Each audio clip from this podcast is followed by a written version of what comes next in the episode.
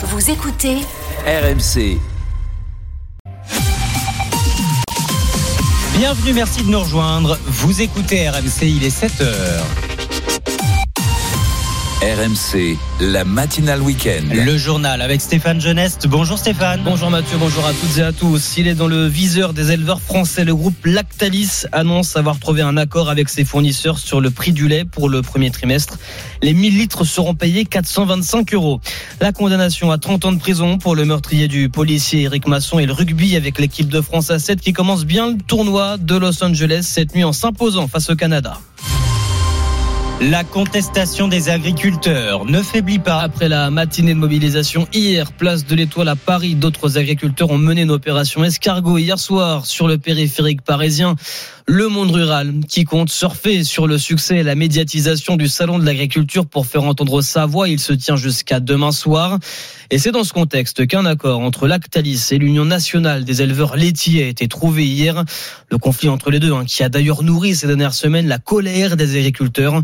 Et donc, Nina Droff, pour le premier trimestre de l'année, Lactalis achètera les 1000 litres de lait à 425 euros. Oui, un accord salué par l'Union des fournisseurs de Lactalis. Pour Johan Serrault, le président de l'UNEL, ce nouveau prix de 425 euros pour 1000 litres de lait va permettre une meilleure rémunération des producteurs. Avec la première proposition de Lactalis début janvier à 405 euros les 1000 litres, les prix de revient n'étaient pas couverts, il n'y avait pas de rémunération possible. 425 euros, euh, ça fait une grosse différence puisque euh, là, les éleveurs auront une rémunération. Ça fait une grosse différence d'avoir une rémunération qui sera positive. Cet accord est aussi un signal encourageant pour la suite de la médiation. Son objectif est d'ajuster la formule contractuelle qui permet de fixer le prix du lait. D'un côté, les éleveurs souhaitent trouver une formule plus rémunératrice pour eux qui couvre leurs coûts de production, tandis que l'industriel Lactalis veut aussi maintenir un prix du lait compétitif à l'étranger, car un litre sur deux est exporté. Le décryptage de Nina Droff pour RMC. RMC, il est 7h03 et ce sont les images de ces dernières heures, ces milliers de Russes dans les rues du pays pour les obsèques d'Alexei Navalny. L'opposant de Vladimir Poutine, mort il y a deux semaines en prison sans encore que l'on en connaisse les raisons, a été inhumé hier au sud de Moscou. Plusieurs milliers de personnes étaient réunies pour lui rendre un dernier hommage. 91 personnes interpellées. Et pendant ce temps-là, Vladimir Poutine tenait un conseil de sécurité où il évoquait notamment la situation en Ukraine, situation en Ukraine qui serait également à l'ordre du jour d'une réunion à l'Elysée. Réunion présidée par Emmanuel Macron avec les chefs des partis politiques. Ce sera jeudi. Le chef de l'État qui devra sans doute s'expliquer sur la question de l'envoi de soldats français en, en Ukraine, Sébastien Krebs. Oui, et comme les fois précédentes, cette rencontre se déroulera dans un huis clos total. Seuls les chefs de parti sont conviés, sans collaborateurs et sans téléphone. Le président souhaite un échange à bâton rompu, explique l'Élysée, pour que chacun puisse exposer son point de vue. Une rencontre qui était réclamée depuis plusieurs jours dans l'opposition, depuis ce tollé provoqué par Emmanuel Macron lorsque lundi dernier, il n'a pas exclu l'hypothèse d'envoyer des soldats français en Ukraine. Une perte de sang-froid avait réagi le patron du RN Jordan Bardella. Une folie avait dit le socialiste Olivier Faure. Tous les deux seront là comme les autres chefs de parti. Nul doute que ce débat occupera une partie des échanges et qu'Emmanuel Macron pourra éclaircir sa pensée alors qu'on a vu depuis les dirigeants occidentaux se désolidariser un par un, puis Vladimir Poutine agiter à nouveau la menace nucléaire. Sébastien Krebs du service politique de RMC. On en vient à la fin du procès du meurtrier d'Éric Masson. Verdict 30 ans de prison pour Ilias Akoudad avec une période de sûreté de 20 ans. Le jeune homme de 22 ans qui a avoué en plein procès la semaine dernière avoir tué le policier Éric Masson sur un point de deal d'Avignon en 2021. La cour d'assises du Vaucluse qui a estimé que l'accusé savait qu'il s'agissait d'un policier, mais elle n'a pour autant pas prononcé la peine maximale, Marion Dubreuil. Oui, devant une salle comble de policiers, des collègues d'Éric Masson, des représentants syndicaux et en présence du numéro 2 de la police nationale, la Cour a rendu ce verdict qui établit la vérité judiciaire qu'attendait la famille d'Éric Masson, leur avocat Philippe Expert. Ce qui était important, c'est que euh, l'on considère que, que, cet homme qui est mort, et, et la mort n'est jamais acceptable, euh, l'a été ben oui, parce qu'il était policier. La défense voulait à tout prix éviter la perpétuité. Franck Berton, l'avocat d'Ilias Akoudad. C'est pas une peine d'élimination, c'est une décision, je le redis, courageuse et aussi remplie d'humanité, euh, parce que c'était un procès difficile, compliqué, avec beaucoup d'émotions.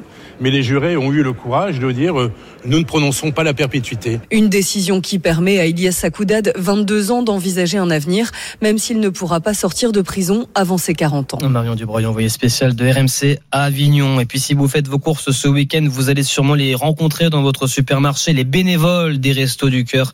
La campagne de collecte a débuté hier. Il s'agit là d'un rendez-vous crucial pour les réserves de denrées alimentaires pour les mois à venir. RMC 7h06, le rugby et cette nouvelle victoire de l'équipe de France à 7 cette nuit. Après leur médaille de bronze à Vancouver le week-end dernier, Antoine Dupont et les Bleus du rugby à 7 rattaquent dès ce week-end à Los Angeles sur la cinquième étape du circuit mondial.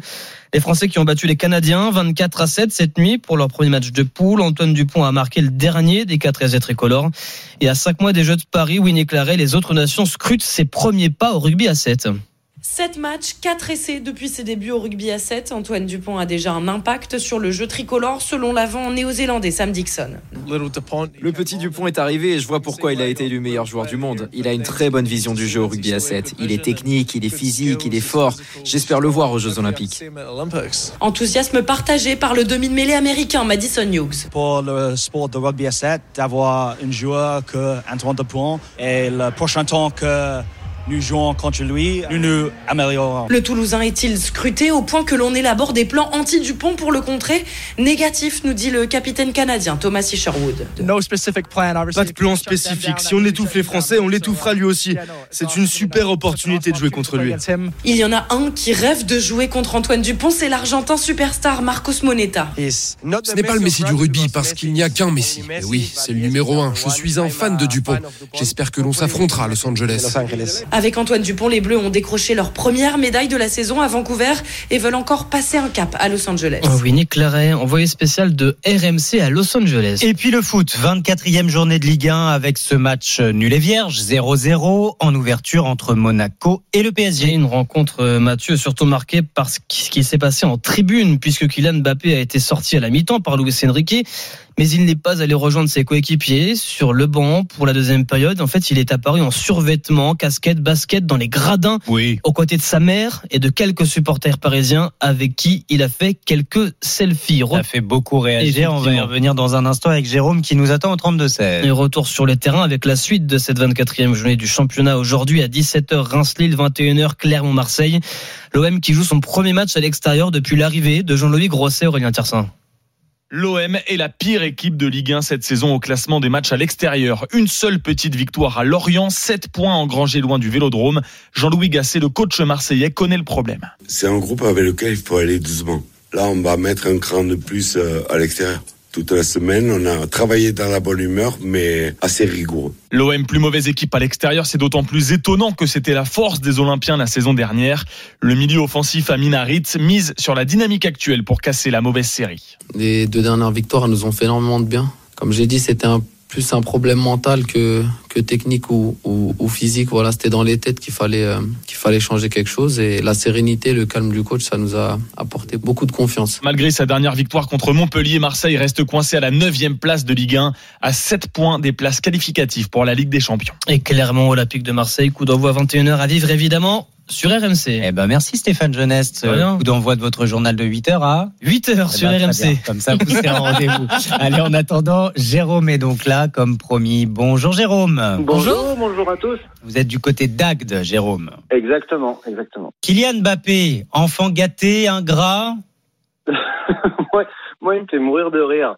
Vous avez, vous avez vu le match hier ou pas quand même? Bah, on a vu les images en tout cas. C'était, c'était exceptionnel. Il y avait quand même plus de caméras sur lui qui faisait le tour du terrain que sur le match en lui-même. hein, quand Ça même. c'est vrai. Non mais ça c'est vrai, il capte l'attention. Hein. Est-ce qu'il fait ça pour ça? Mais évidemment, mais c'est, c'est, un, c'est, c'est un- le roi du marketing. euh, il est, il est, il sait très bien que tout le monde va, va, va parler de lui sur ce qu'il a fait là. C'est, inimaginable une chose pareille s'il était au Real et il le ferait jamais. Il, euh, il, il le fera pas. Vous verrez l'année prochaine, il fera pas des choses Donc vous comme pensez ça. que tout a été mis en scène? Alors, tout a été mis en scène. Réfléchi, en tout cas. Mais par contre, par contre, il sait très bien qu'en sortant comme ça, en survêt, basket, il fait, il faisait des coucous à tout le monde, il faisait le tour du terrain, il Hmm. fait des selfies, il, il en a rien, il a rien à faire après de. de Bah. C'est un peu le sentiment qu'il donne, euh, Jérôme. Mais c'est ce qui, c'est la réalité, c'est la réalité. Là, là, clairement, c'est, j'ai fait ma mi-temps, je suis sorti, j'ai joué comme j'ai joué, tant pis, maintenant c'est même plus le problème. Et, euh, et je fais, et je fais mon, ma petite tournée, je fais mes coucous, Et puis, et puis voilà. Mais d'où la question, en fait, d'où la question. Est-ce que c'est pas un comportement euh, d'enfant pourri gâté, ingrat? Parce que il doit quand même, peut-être pas tout, mais beaucoup au PSG. Ah oui, oui. Euh, le PSG lui doit beaucoup aussi. C'est ça le problème. Ouais, vous avez raison. ouais. C'est que sans lui, c'est que sans lui, euh, il serait pas euh, ici, enfin au niveau où ils étaient. Même si en Ligue des Champions, ça a jamais, à part une, une finale, mais ça a jamais gagné. Mais euh, mais le PSG lui doit beaucoup et il est là le souci aussi. Donc euh, il sait très bien que c'est un des meilleurs joueurs du monde. Il sait très bien que aujourd'hui on va tout le monde va parler de ça et, et il en joue. Mais moi, en fait, Hmm. Et les dirigeants sont pris au piège. ah mais complet, mais complet. Mais vous verrez, mais vous verrez la- l'année prochaine, l'année prochaine, il va mieux jouer, il va être recadré et, et ça se passera parce que il y a une institution euh, au Real, Au Real. chose que vous n'a- vous n'avez pas au Paris Saint-Germain. Vous n'êtes pas le seul à le penser. Il y a Aurélien euh, depuis l'Australie d'ailleurs qui nous écrit sur euh, l'appli RMC. Il se comporte comme une princesse. Je pense pas qu'il fera la même chose de se comporter comme une princesse quand il sera au Real l'année prochaine. C'est une évidence. Une star parmi les stars. Euh, après, on, voilà, c'est comme ça qu'on fait une équipe. Et euh, à Paris, c'est fini. Maintenant, c'est- mais en fait, mais c'est dommage. C'est dommage que ça se Dernière finisse comme ça, question, euh, Jérôme. C'est dommage que ça se finisse comme ça, mais Cyril, tout à l'heure, euh, euh, après le journal de 6h30, nous disait vivement qu'il se barre, pour reprendre ses termes. vous aussi, vous dites ça? Ouais, alors moi, Mbappé, je l'adore en équipe de France. Je le trouve très très bon et bien et une- euh, on va dire une bonne mentalité. Mais pas au PSG. à- à Paris, je le déteste. Ah ouais Déjà, déjà, j'aime pas Paris. déjà, donc c'est compliqué. Ah oui, d'accord. Bah, oui, bah, forcément. Non, non, mais franchement, euh, enfin, je, je- c'est son comportement que j'aime pas dans le Bon. dans l'équipe. Voilà. Eh ben, écoutez, on va continuer Je de poser fais la question. juste Une petite chose, je, je voulais juste faire un, un gros bisou à Nadège, une femme de l'OM. Voilà. Ah, et ben Voilà. bisous Nadège. Voilà. On l'embrasse à travers vous, euh, Jérôme. Merci de ce coup de Merci fil. Et on continue la discussion avec vous tous. Le Bonne 32-16 matinée. est ouvert. Bappé, ingrat, enfant gâté. N'hésitez pas. Il est 7h12. À suivre dans la matinale week-end. Emprise, c'est le mot de la semaine et même de ces dernières semaines avec ces affaires PPDA, Miller, de Pardon, Doyon, Jaco. On retrouve ce mot emprise. Qu'est-ce que ça veut dire? Comment la repérer? Comment s'en défaire? Béatrice Copper-Royer est psychologue. Elle est autrice de La dépendance affective sans libérer. Elle est avec nous à 7h40. À 7h20, c'est déjà demain avec vous, Anthony Morel, et on part au Salon de l'Agriculture ce matin. Absolument, avec des innovations remarquables. Le tracteur est en train de se réinventer. Demain, il pourrait même carburer à la bouse de vache, figurez-vous. Eh bien, dites-moi tout à l'heure. D'abord, notre question ce matin est-ce que l'Europe doit taxer davantage les milliardaires pour financer la transition écologique? À vos appels au 32-16. À vous de nous dire dans deux minutes sur RMC. RMC 6h30, 9h30, la matinale week-end. Mathieu Rouault. Allez, bon réveil, 7h14. RMC. À vous de nous dire. Bonjour Margot Bourdin. Bonjour Peggy, bonjour à tous. Notre question d'actualité ce matin sur notre compte Twitter et avec vous au 32-16. L'Europe doit-elle taxer davantage les milliardaires? Eh bien, ça pourrait être l'une des propositions phares de Renaissance aux européennes. C'est en tout cas ce qu'a proposé ce jeudi le député David Amiel en bureau exécutif euh, du parti au moment de désigner la nouvelle tête de liste, Valérie Ayé, et de parler des premières pistes pour son programme. Un impôt minimum sur les grandes fortunes qui pourrait contribuer à financer la transition écologique. En d'autres termes, taxer plus les plus riches pour récupérer plus de fonds pour l'environnement. David Amiel est votre invité à 8h40. Il détaillera cette proposition. Il assure que c'est une mesure de justice sociale qu'on ne peut pas demander des efforts uniquement aux classes moyennes. Et une telle idée pourrait rapporter gros dans les caisses de l'Europe. Oui, j'ai retrouvé un rapport de l'Observatoire européen de la fiscalité publié en octobre dernier. Rapport qui propose la création d'un impôt mondial sur le patrimoine des milliardaires. Écoutez bien, si on fixait un impôt de 2% sur leur patrimoine, ça rapporterait à l'Europe 40 milliards d'euros de recettes, soit 7 fois plus de recettes fiscales qu'aujourd'hui. Pourquoi? Eh bien parce que la, fiscalité n'est pas unifiée pour l'instant, que les très très riches tirent le plus gros de leur fortune de leur patrimoine et non de leurs revenus, qui ne sont pas taxés au même niveau, et surtout parce que les ultra riches utilisent bien souvent des sociétés écrans basées dans des paradis fiscaux pour échapper à, l'impôt sur le revenu. Résultat, ils ne sont dans la majorité taxés qu'à 0,20 0,5%, et c'est là où ça pose un, un gros problème pour la transition transition écologique puisqu'il faut aujourd'hui 600 milliards d'euros de fonds par an dans le monde pour la financer. Or, actuellement, nous ne disposons que de centaines de millions par an. Bon, taxer les riches, euh, c'est pas une idée nouvelle.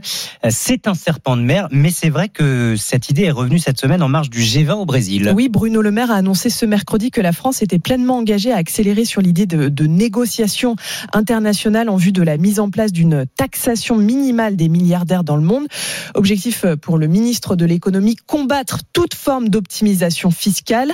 Alors pourquoi ce vieux débat revient? Eh bien parce que les plus riches n'ont jamais été aussi riches. C'est d'ailleurs une piste qui est défendue depuis de nombreuses années par les écologistes. Pas de justice climatique sans justice fiscale, d'autant que les plus riches sont ceux qui polluent aussi le plus.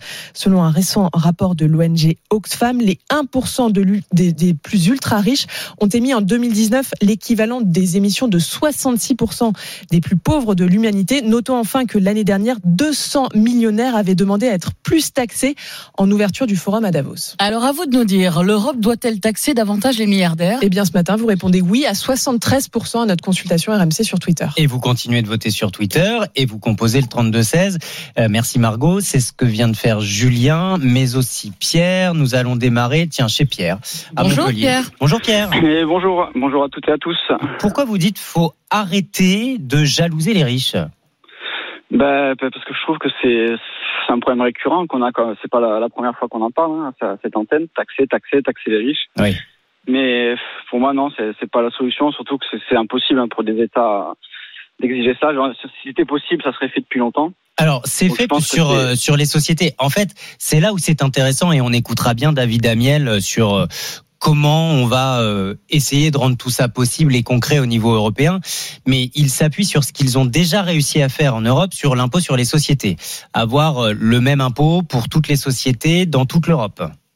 Oui, bon après, il faut savoir qu'en Europe, euh, la France et le Dan- Danemark, on est plus taxés. Donc, je veux dire, bon, si l'Allemagne, l'Espagne, l'Italie veulent rajouter une taxe, c'est une chose. Et si en France ou au Danemark, on veut rajouter une taxe, dans ce cas-là, il faut en enlever une autre. Dans ce cas-là, pour être euh, égaux euh, vis-à-vis des, pays européens. Parce que de toute façon, on a la Suisse et Monaco pas loin. Donc, il faut arrêter un peu de démagogie et faire, croire aux gens qu'on peut, taxer les gens comme ça parce qu'on a besoin d'argent. Alors que quand on voit le, le gaspillage d'argent public, de toute façon en France et même en Europe, hein, j'imagine, je pense qu'il y, a du- il y a du travail à faire de ce côté-là avant de demander l'aide euh, de ces milliardaires ou de ces gens riches. Bon, Ils sont enrichis euh, du côté privé. Je veux dire, c'est pas que de l'argent public que ces gens-là sont devenus milliardaires. Vous avez raison de le, de le souligner, Pierre. Même si certains, euh, alors pas milliardaires mais millionnaires, disent mais allez-y, taxez-nous, taxez-nous pour financer cette euh, Eh ben, transition ben, si- écologique. Si, c'est du volontariat qui, qui, qui le fasse, on- ils sont pas, c'est pas obligé de taxer tout le monde. S'ils veulent participer à l'écologie, ce qui est très bien, ben, ils peuvent très bien se réunir. Ils sont 200, c'est ça, et qu'ils se réunissent et qu'ils fassent un don. Là, ça s'est déjà fait. Je veux dire, les milliardaires ont déjà fait des choses. Bon, ça remonte à longtemps, mais quand on voit qui a financé la Tour Eiffel et qui l'a construite, euh, je veux dire, voilà, ça peut nous, nous faire réfléchir à ce qu'il faut vraiment haïr les riches et les détester, quoi. Alors, Julien est aussi avec nous. Bonjour Julien. Bonjour le plateau, bonjour à tous. Vous, vous dites euh, c'est une bonne idée, mais ce sera difficile à mettre en place. C'est exactement ça. Je, je suis euh, d'un avis complètement contraire à Pierre. Euh, euh, il a peut-être pas écouté ce qu'on a dit cinq minutes avant. Les riches ne payent pas d'impôts. 0,5%. Ou très peu, oui. Sur leurs Voilà. revenus. Là, l'idée, c'est d'imposer le patrimoine. Ben, c'est une c'est une très bonne chose. Mais pour autant, euh, vous l'avez dit aussi en présentation, la plupart des milliardaires passent, passent, passent par des paradis fiscaux, passent par des holdings familiales, ont des montages fiscaux qui font qu'ils ne payent aujourd'hui pas d'impôts. Oui. Et, et je vois difficilement comment, Sur le revenu. euh, avec les sur, sur le revenu, mais même sur leur patrimoine. Une fois que une fois que les milliards sont partis dans les paradis fiscaux, euh, une fois que les sociétés sont implantées même au sein de l'Europe dans des paradis fiscaux tels que le Luxembourg, le Liechtenstein, euh, l'Irlande pour certaines euh, pour les pour les cotisations sociales. Je vois difficilement comment on va harmoniser en Europe euh, un impôt sur les milliardaires, alors même qu'aujourd'hui ces pays-là vivent uniquement de, de, de leur montage fiscaux pour pouvoir euh, pour pouvoir aider les milliardaires. À, Et sur à- leur à ne pas opacité payer d'impôts. et leur Donc, fameuse très, discrétion on va- bancaire. On Mais- va s'harmoniser à 27 pays pour pouvoir le faire. Pour autant, c'est une excellente idée et c'est un principe de justice parce que quand on considère que les milliardaires ne payent pas d'impôts, il y a vraiment un problème. Et vous avez euh, raison de dire que ça va déjà être difficile de s'accorder au niveau des 27, avec en plus l'ambition, c'est que cet impôt soit mondialisé. C'est ce que souhaite en tout cas euh, Bruno Le Maire. On va demander toutes ces précisions à, à David Amiel. Comment on pourrait le faire euh, concrètement? Vous poursuivez vos appels parce que c'est très intéressant l'échange qu'on vient d'avoir entre vous, Julien et Pierre. Il y a aussi un message sur l'appli euh, RMC. Oui, il y a Jean-Christophe qui réagit, qui dit euh, taxer les riches, 2% du patrimoine. Il s'agit en fait d'une spoliation. On est d'accord. On taxe les revenus du patrimoine en action, mais ça doit être taxé au moment de la vente pas plus, pas après, pas pour la suite. Allez-y, qu'en pensez-vous Vos idées, vos solutions? Le 32-16 est ouvert. Bonne journée Julien, bonne journée Pierre. Merci d'être à l'écoute d'RMC. Bon week-end. Nous partons au Salon de l'Agriculture avec Anthony Morel dans une minute. RMC, la matinale week-end. Mathieu Rouault. 7h22. RMC, C'est déjà demain. L'actualité des nouvelles technologies, c'est tous les jours sur RMC avec Anthony Morel. Bonjour Anthony. Bonjour Peggy, bonjour Mathieu. Le dernier week-end du Salon de l'Agriculture qui se transforme, nous dites-vous, en Salon de la Geek?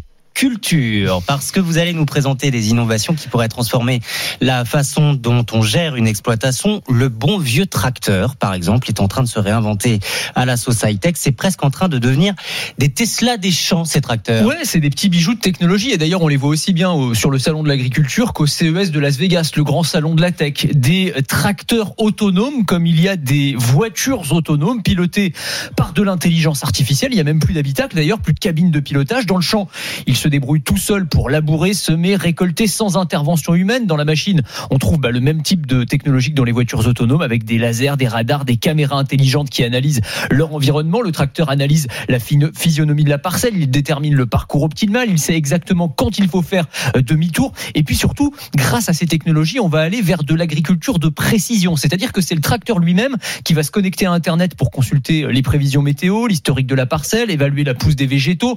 On va savoir exactement, et j'allais dire au centimètre près, où il faut mettre des pesticides, de l'azote. Euh, c'est intéressant évidemment d'un point de vue écologique. Il n'y a plus besoin d'agriculteurs au volant, là. Exactement. Potentiellement, on peut s'en passer et une fois que le tracteur a fini son boulot, eh ben, il envoie un petit euh, SMS à l'agriculteur pour lui dire j'ai terminé. Ce qui permet évidemment aux agriculteurs bah, de se concentrer sur euh, d'autres tâches et c'est tout l'intérêt.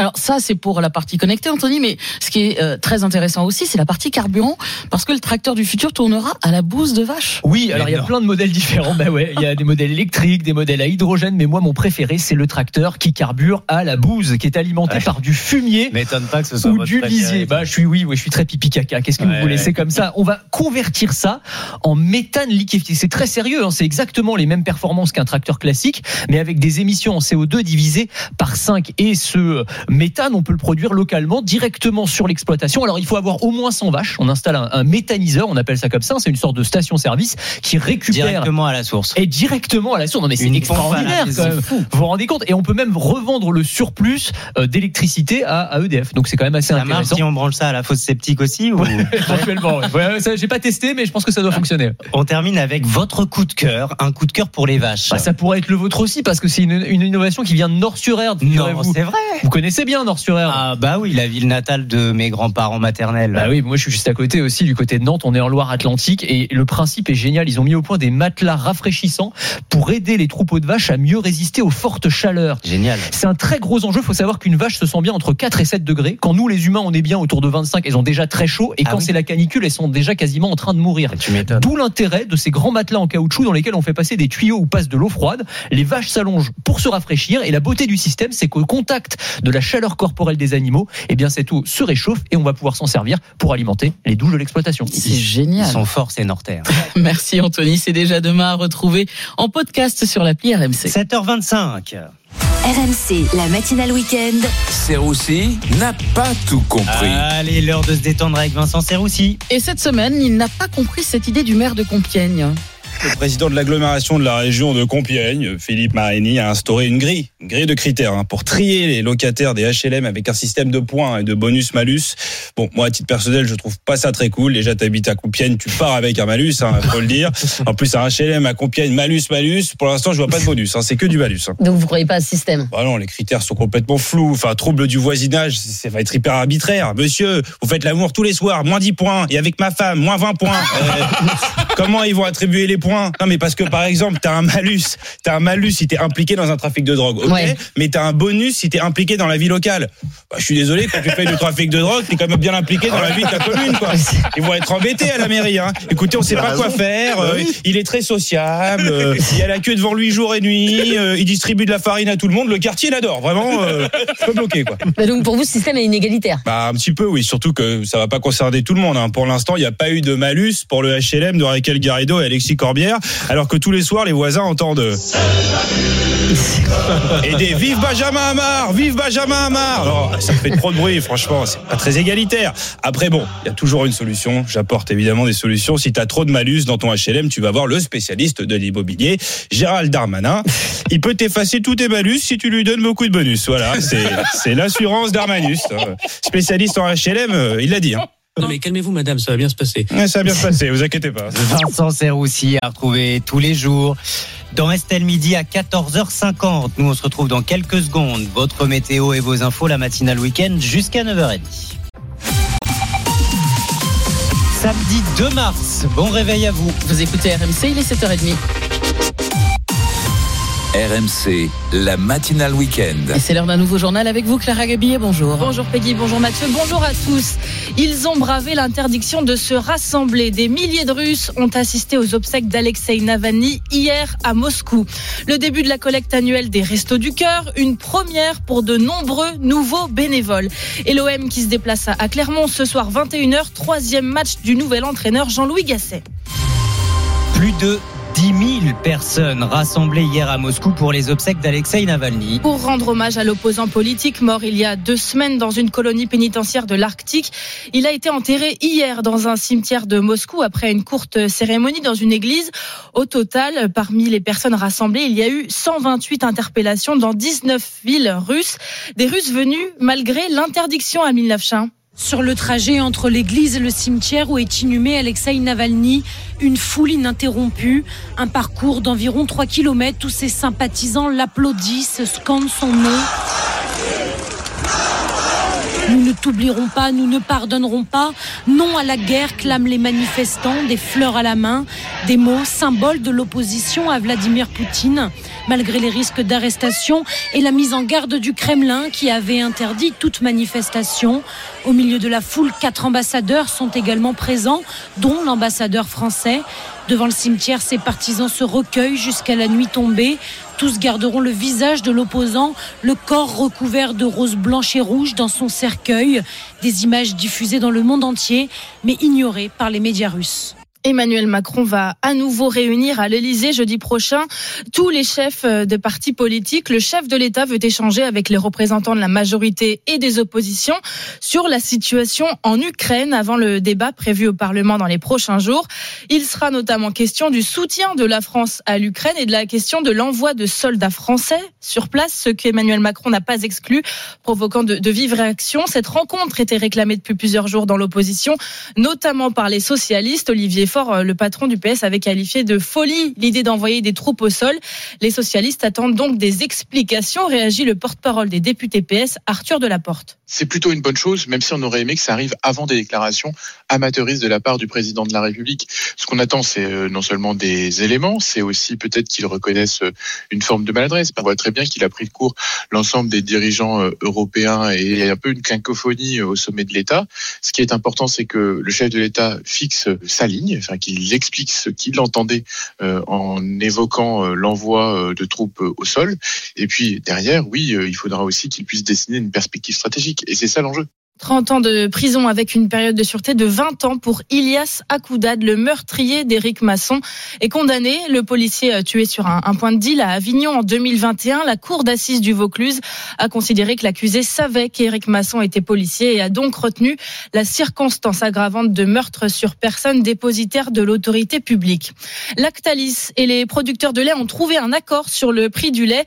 425 euros les 1000 litres pour le lait dit de base pour les mois de janvier et février février et mars de 2024.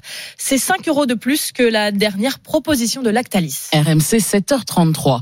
La grande collecte annuelle alimentaire des Restos du Cœur a démarré hier. Objectif récolter près de 9000 tonnes de dons grâce à 80 000 bénévoles mobilisés dans 7500 supermarchés partout en France. Une collecte cruciale alors que l'association a dû réduire le nombre de ses bénéficiaires cet hiver. Cette collecte, c'est aussi l'occasion pour certains salariés de se lancer dans l'aventure des Restos du Cœur, l'aventure du bénévolat. Caroline Philippe a rencontré des nouveaux bénévoles en pleine collecte dans un supermarché parisien. Magali, on va fermer. Initier les nouveaux au tri des produits collectés. Et un carton de gâteau. Première journée au resto pour Magali. On en entend toujours parler, on se dit ah ouais ce serait bien, puis on se lance jamais. Et là cette année, ben voilà. Ce qu'il a décidé, l'appel à l'aide des Restos du Cœur qui a refusé des bénéficiaires pour la première fois cet hiver. On le sent nous-mêmes déjà quand on va faire ses courses, donc on se dit que pour euh, ceux qui euh, sont plus en difficulté que nous, bah, ça doit être terrible. Une journée de bénévolat dans le cadre du dispositif mécénat de compétences. Les salariés de certaines entreprises peuvent prendre jusqu'à 5 jours par an pour s'engager dans une association.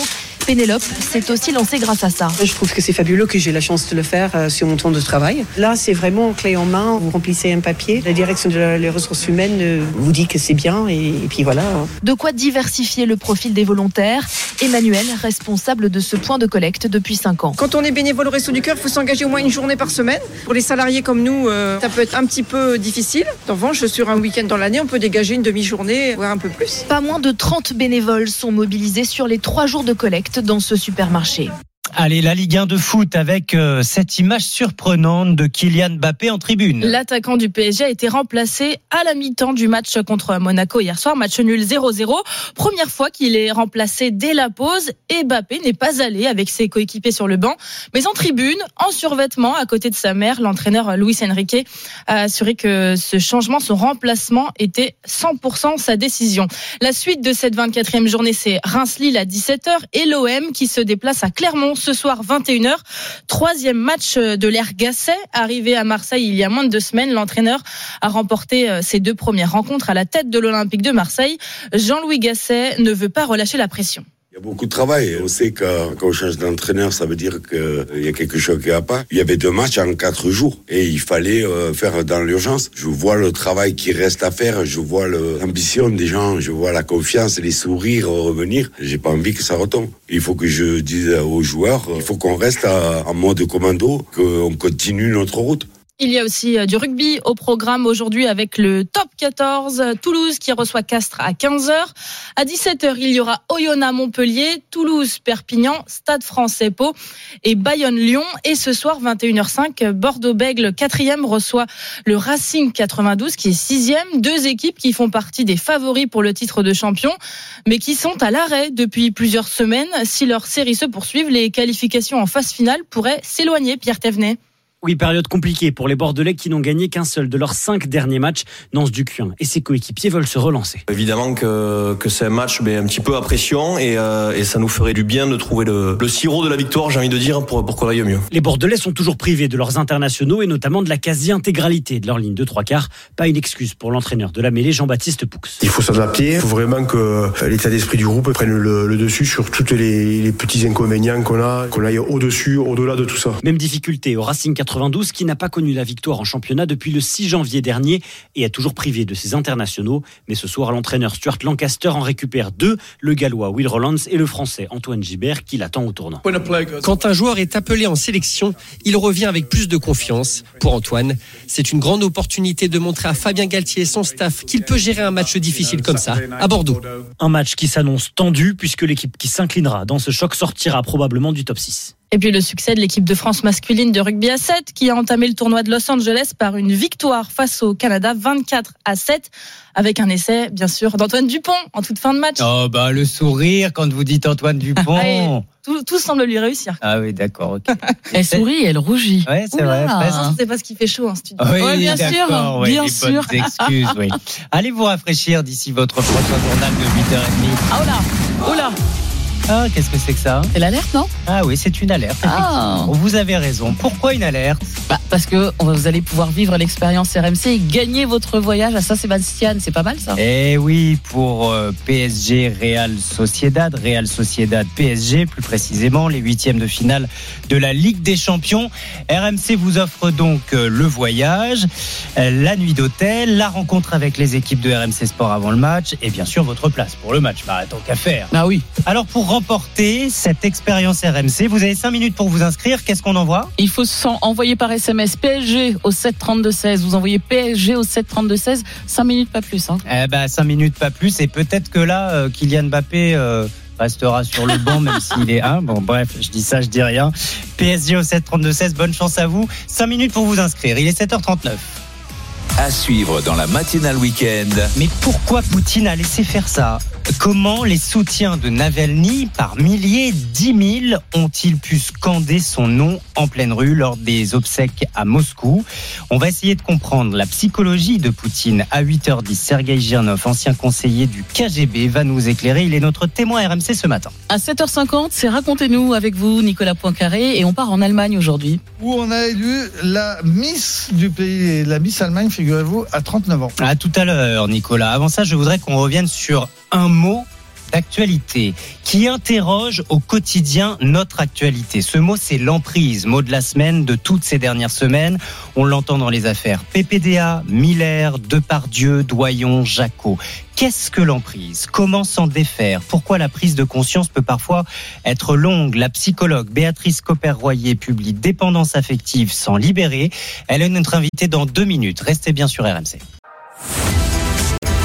RMC 6h30, 9h30. La matinale week-end. Mathieu Rouault. Et bienvenue, merci d'avoir choisi RMC. Il est 7h42. RMC.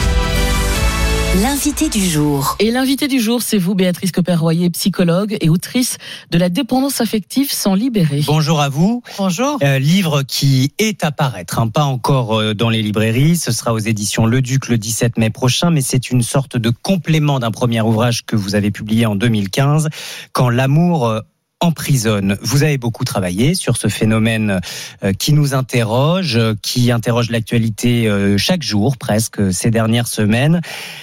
L'emprise avec les affaires Doyon, Depardieu, PPDA, Miller, Jacot. C'est quoi l'emprise, Béatrice Copper-Royer L'emprise, c'est une relation qui est absolument pas symétrique entre deux personnes.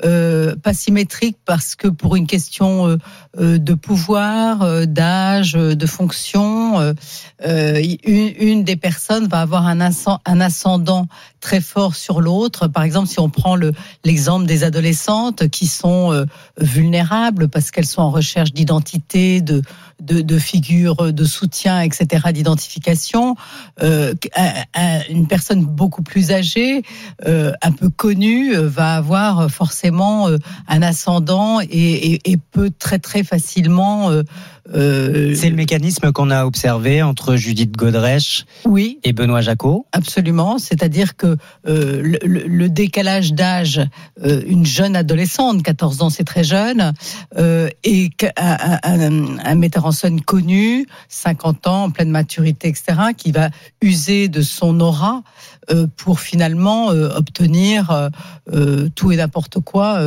d'une jeune adolescente qui qui d'une certaine façon est sidérée de ce qui lui arrive et n'a plus euh, son libre arbitre. Dans ce cas-là, c'est un critère euh, d'âge, mais on peut D'âge et de pouvoir. et de pouvoir, mais on peut aussi être dans une relation amoureuse et euh, subir ou provoquer cette cette emprise alors qu'on a le même âge et que en question de, de pouvoir, on n'en a pas forcément a priori sur l'autre. Oui, alors bah, il y a aussi des relations euh, perverses. euh, Oui, le parce ma- que le vous, parliez de, de relations dissymétriques. Dans une relation amoureuse, c'est toujours en quelque sorte dissymétrique. Je suis, je suis d'accord, mais euh, il y a ce qui, dans- ce qui fait la différence avec l'emprise, c'est qu'il y a quand même euh, chacun peut garder une liberté.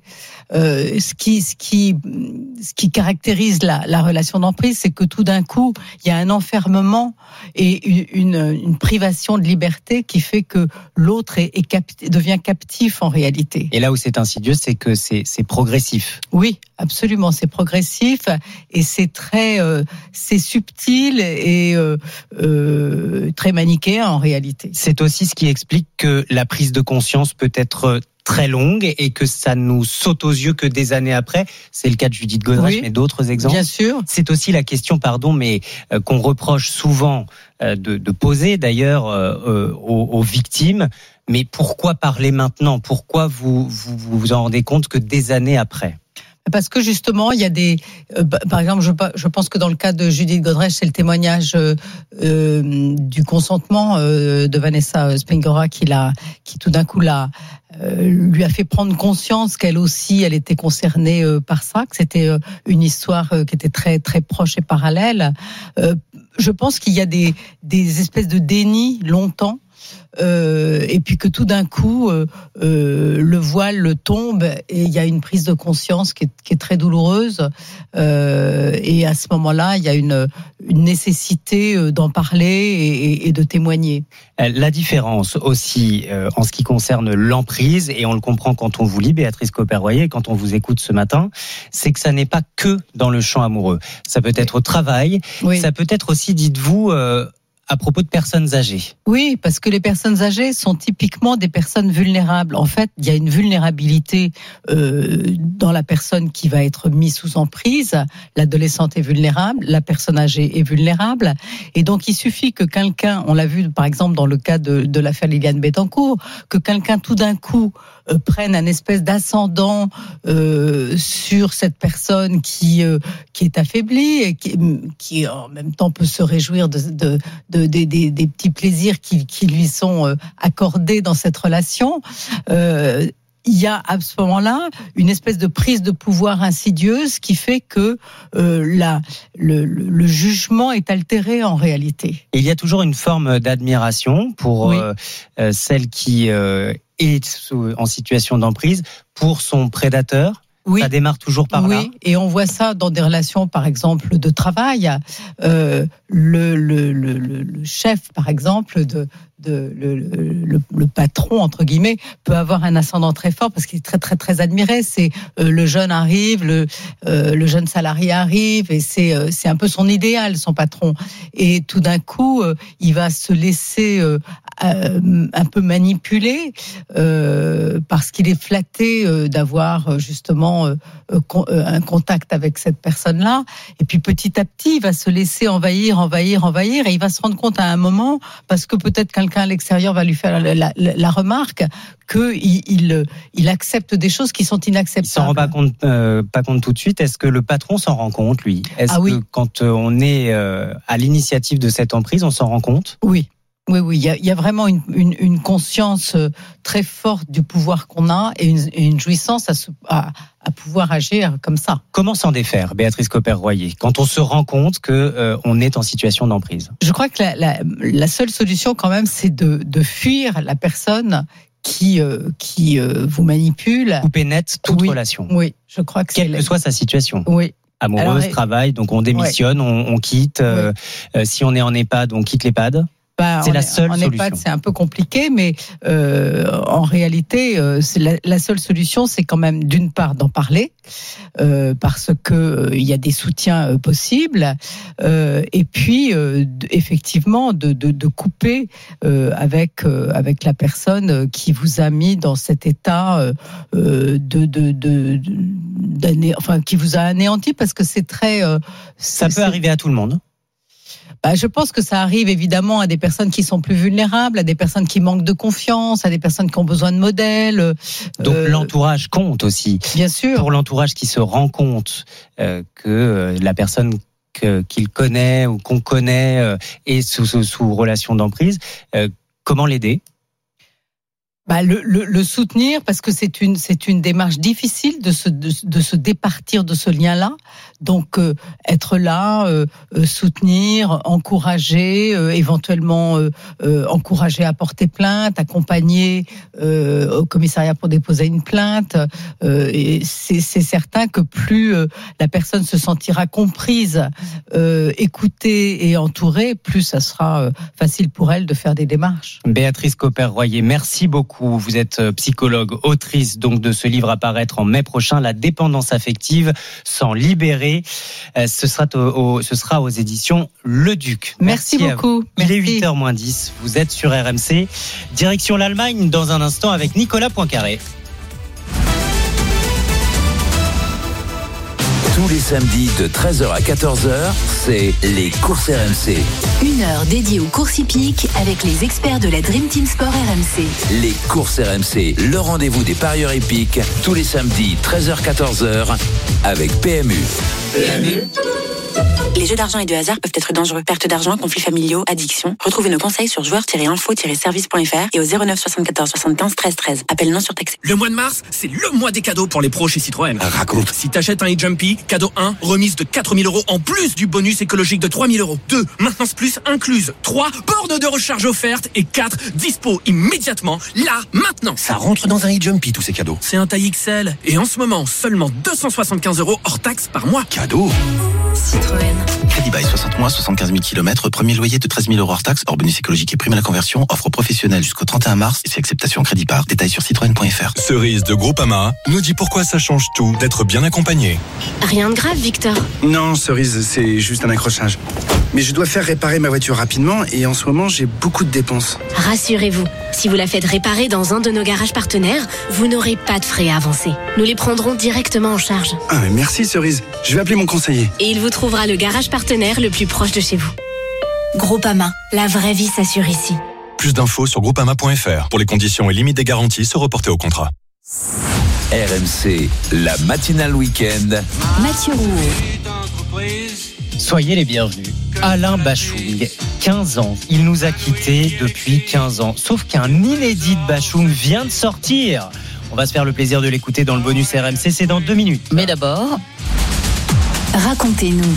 Et c'est l'heure de retrouver Nicolas Poincaré. Bonjour Nicolas. Bonjour Mathieu, bonjour Peggy. Bonjour. Et ce matin, vous nous racontez l'histoire surprenante de la nouvelle Miss Allemagne. Oui, elle a été élue samedi dernier et elle n'a pas du tout le profil habituel d'une Miss puisque elle a 39 ans. Elle s'appelle Apeme Schonauer, c'est un prénom donc euh, iranien et un nom de famille allemand parce qu'elle est effectivement euh, d'origine d'Iran, immigrée en Allemagne lorsqu'elle avait 6 ans. Ses parents avaient fui le régime des Mollahs pour que leurs deux filles puissent vivre libres. La nouvelle Miss Allemagne est architecte, elle est mariée, elle a deux enfants, elle vit à Berlin où elle a fondé une association d'aide aux femmes opprimées. En recevant son écharpe, elle a lancé un appel pour que l'Allemagne ouvre les bras plus grands, sous-entendu soit plus accueillante avec les réfugiés.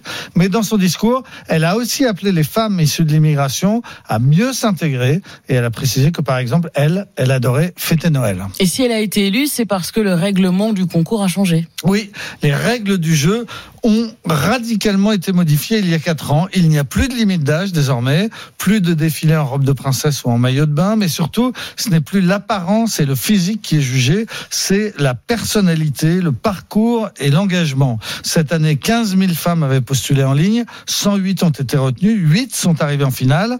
La plus âgée des finalistes avait 42 ans, la plus jeune 22 ans. L'une d'entre elles, par exemple, euh, qui s'appelle Tamara et qui a 31 ans, avait la particularité de vivre avec le cœur d'un autre. Elle a subi une transplantation cardiaque il y a deux ans et demi. L'an dernier, une autre finaliste avait, elle, la particularité d'avoir cinq enfants. Les temps changent, donc les organisateurs estiment que ce concours de Miss Allemagne est un modèle qui devrait être suivi partout ailleurs. Mais Forcément, ça ne plaît pas à tout le monde. Sur les réseaux sociaux, la Miss immigrée a subi un torrent de haine, des milliers de messages misogynes et racistes, et puis aussi des messages agistes. L'agisme, c'est la discrimination d'une personne en raison de son âge, autrement dit le racisme anti-vieux, anti-vieille en l'occurrence. Ouais, qui commence euh, à parler à de plus en plus de monde. Peut-être qu'on devrait euh, reprendre toutes ces règles, non, pour le concours Miss France? Pourquoi pas? C'est pas mal. En tout cas, ça donne des candidates différentes, avec un souffle nouveau. Ce serait pas mal. Moi, je vote pour. Bon, bah, très bien. Mathieu a donné son avis. Voilà. Un Miss France, euh, nouvelle génération. Très bien. Nicolas Poincaré, merci beaucoup. À retrouver en podcast, bien sûr, sur l'appli RMC. Il est 8h05. La matinale week-end. Le bonus RMC. Et ça fait donc 15 ans qu'il nous manque, Peggy. La nuit, je monte, je prends des trains à travers la plaine. Alain Bachung, il nous a quittés, souvenez-vous, le 14 mars 2009, ça va faire 15 ans. Et les fans seront ravis puisque 15 ans après sa mort, il y a un best-of qui va sortir le 8 mars prochain avec 40 de ses plus gros tubes. Ça va s'appeler l'album de sa vie.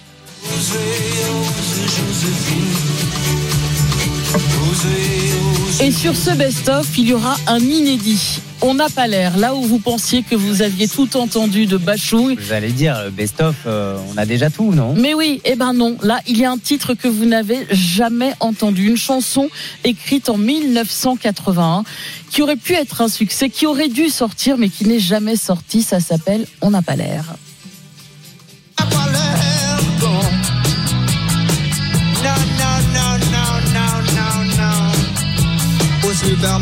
On n'a pas l'air, un titre rock blues écrit par le parolier fétiche de l'époque de euh, Alain Bachung, Boris Bergman, avec lequel il s'était fâché pour pouvoir écrire avec Serge Gainsbourg.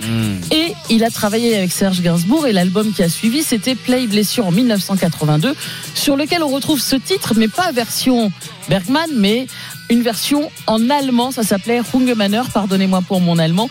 C'est le seul titre écrit par Bergman qu'on retrouve sur l'album écrit par Gainsbourg, mais pas en version française et très très loin de la version originale de ce titre-là. En tout cas, ça sortira le 8 mars prochain sur l'album de sa vie, une chanson déjantée aux paroles grivoises écrite en 1981, exhumée et mixée par le l'ingénieur du son qui était à l'époque l'ingénieur du son de Bachung, donc sur les sessions de l'époque, et je trouve l'idée absolument géniale. Ça aurait été euh, dommage de le laisser au fond du tiroir. Moi, je suis sûr que ça aurait marché à l'époque. Oui, et même maintenant. Et même maintenant. Je suis sûr que ça va cartonner. Merci beaucoup, Peggy Broche. Votre bonus tous les matins dans la matinale week-end. La météo, les infos de 8 heures arrivent. Restez bien avec nous. Vous êtes sur RMC. La nuit, je mens, je prends des trains à travers la plaine. La nuit, je mens, et effrontément. RMC, La matinale week-end.